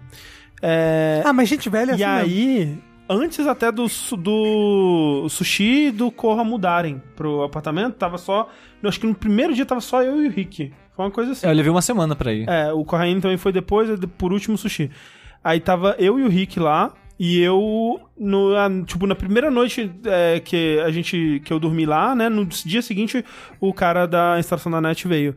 E, da, da internet, né, não foi da net, mas da internet. E aí tava, né, aquela caixa tudo, eu tava arrumando as coisas e tal, porra, o móvelzinho bonito ali que o proprietário tinha deixado pra nós. Aí colocando as TV, colocando os consoles, ligando as coisas tudo assim. E quando o cara chegou, ele viu, tipo assim, porra, esses caras têm todos os consoles de videogames do universo, assim, né? Tipo, tinha um, um PlayStation 4, um PlayStation 3, um PlayStation 2, um Xbox, Um um. Wii. Não, não tinha Switch ainda naquela época. É, Era o Will. E aí ele falou: Caraca, que legal, hein? vocês têm bastante jogo, né? Posso tirar uma foto? Aí ele tirou uma foto assim, vou mandar pros meus amigos. Aí ele mandou pros amigos dele assim. Eu falei, ih, fudeu. Ih, é, Mas você falou e fudeu e não fez nada. Mas, é. Nada contra as pessoas que trabalham fazendo isso, tá? Sim. É, não, não é, até, até porque ele não assaltou. Acho que ele É. só ficou empolgado mesmo. Pelo... Que, que bom, né? Ou É. então ele tá esperando até agora uma oportunidade. Mas tem um conhecido nosso aí que teve uma história semelhante. Foi alguém fazer um serviço na casa dele, viu, nossa, quanto console. Na semana seguinte, roubaram todos os consoles da TV não dele. acredito. Pois é, Pois é. Ninguém mais vai fazer serviço lá em casa. é isso aí. E ele morava em casa, por isso que a gente procurou apartamento. Um apartamento também dá bom. Mas é levemente mais seguro. Vamos terminar com o último e-mail aqui, do Lucas Oliveira. Ele diz o seguinte... Não é Lucas Renan? Não. Ele diz o seguinte: prezados, boa noite, ouvinte desde a nova fase, amo o trabalho incrível de vocês. Minhas cadelas também, elas adoram dormir ao som de vossas vozes enquanto faço tarefas da casa. Fotos do cachorro em anexo. Ele de fato mandou fotos do cachorro em anexo. E quando eu abri o e-mail, eu, eu e a Clarice, porque ela tava do meu lado quando ela viu, ela, a gente achou que ele tava querendo talvez doar o cachorro. E eu falei: caralho! É uns cachorros muito bonito, velho. Os cachorros muito top. É um Shiba e um meio Golden Retriever, assim. Eu falei, cara, velho, Você ia pegar. eu ia ser. Cara, eu ia, eu ia convencer o Sushi e a Thalissa a adotar um Shiba.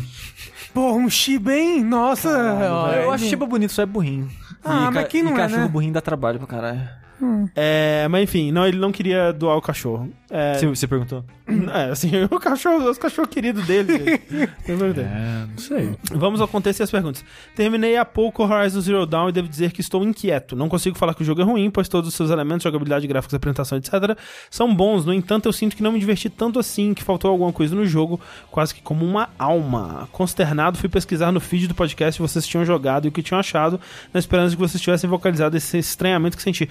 No entanto, encontrei apenas um segmento do André Sushi Corraine expondo suas impressões iniciais de como estavam gostando dos primeiros momentos. Dado todo o contexto, seguem as perguntas. Vocês, inclusive o Rafa e possível convidado, chegaram a terminar o jogo? Se sim, o que acharam afinal? E dois, vocês já tiveram essa sensação de que o jogo tem tudo, mas que falta alguma coisa que deixa ele meio manchado. Muito abraços. É, muitos abraços e até o próximo e-mail.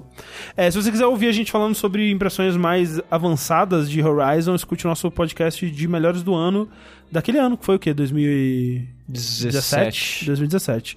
É, a gente fala lá sobre impressões mais aprofundadas, porque eu realmente só fui jogar no final do ano, né? Quando eu tava jogando os jogos que tinham passado desapercebido por mim. Não desapercebido, né, mas que eu tinha dropado por algum motivo no final do ano. E eu não terminei. Tipo, eu tava muito no finalzinho da história, assim, eu pensei, ok, falta mais um pouquinho só pra eu terminar aqui, faltam, tipo, algumas missões.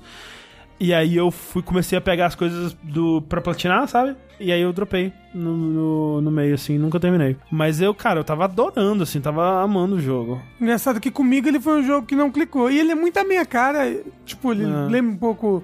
Na época, né, o pessoal, olha, comparando ele com Breath of the Wild, né? Monster porque- Hunter. É, e tipo. E alguma coisa dele não clicou pra mim. Eu não joguei tanto ele assim, mas eu joguei o suficiente. Eu, tipo, terminei ali a área inicial. Aham. é, e, eu, e eu sou muito completionista, então eu fiz tudo que tinha pra fazer na área inicial antes de ir pra próxima. Da vila inicial, no caso. É, isso. É, não, é porque pra Na vila daquela áreazinha. Aí eu saí, fiz umas missões ali em umas cidades é, abandonadas, salvei umas pessoas que tinha pra salvar. E aí eu não sei, o jogo não clicava pra mim. Realmente parecia que ele tava. Então, Rafa, o negócio pra mim desse jogo é a jogabilidade dele. Eu gostei muito dessa parada É, então. da caçada dos robôs. E você não chegou na parte que isso fica interessante. É, então, nada, pra mim. Ah. Tipo. Porque a história. Até porque o que eu mais tava vencendo nessa parte do jogo que eu pra jogar era humano. Era só humano, humano, humano, humano, humano. Uhum.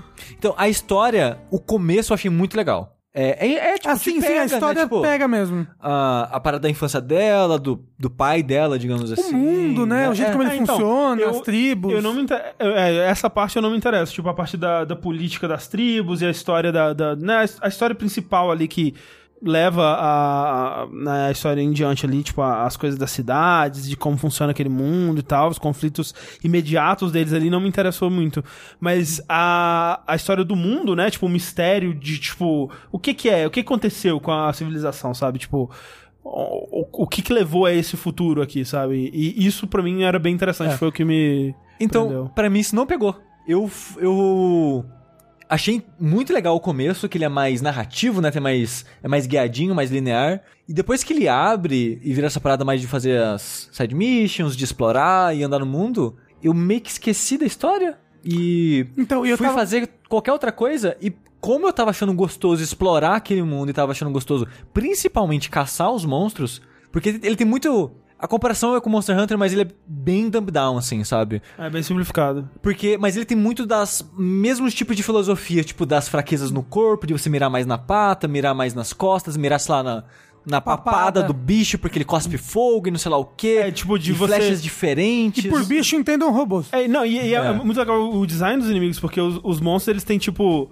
Ah, ok, esse bicho cospe fogo, então vai ter algum mecanismo nele que vai permitir É. ele cuspir fogo. E se você destruir esse mecanismo, ele vai parar de cuspir fogo. Então você pode atirar em alguma coisa e, e aquilo vai cair, vai virar uma arma que você pode usar É. contra ele, sabe? Tipo, É é, muito legal. Tipo, eu- acho que o que me, pe o que me pega nele é, sabe, 90% combate. Ele po- podia nem ser um jogo de mundo aberto, sabe? É. Não faria muita falta pra mim.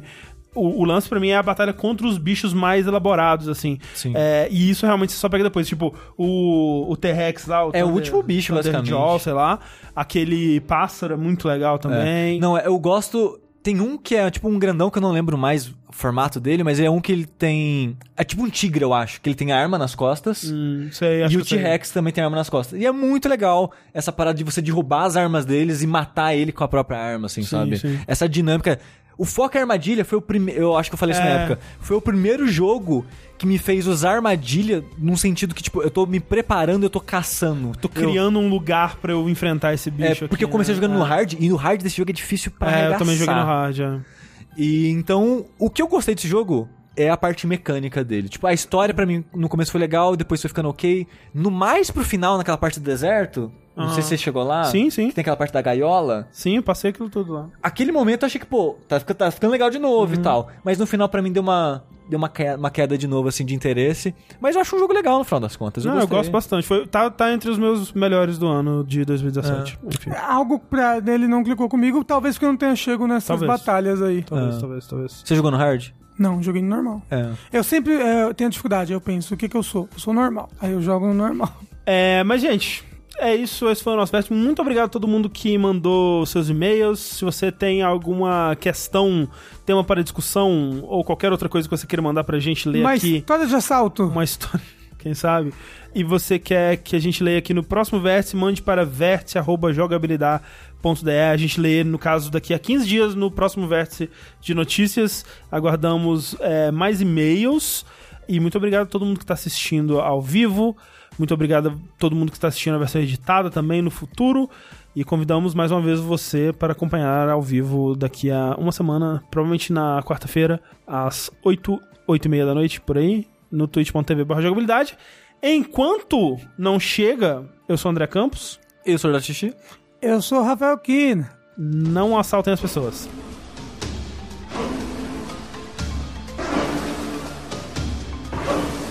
I know that your powers of retention are as wet as a warthog's backside. But thick as you are, pay attention. My words are a matter of pride. It's clear from your vacant expression. The lights are not all on upstairs. But we're talking kings and successions. Even you can't be caught unawares. So prepare for the chance of a lifetime. Be prepared for sensational news. A shiny new era is tiptoeing nearer. And where do we feature? Just listen to teacher. I know it sounds sordid, but you'll be rewarded when at last I am given my dues. And injustice deliciously square. Be.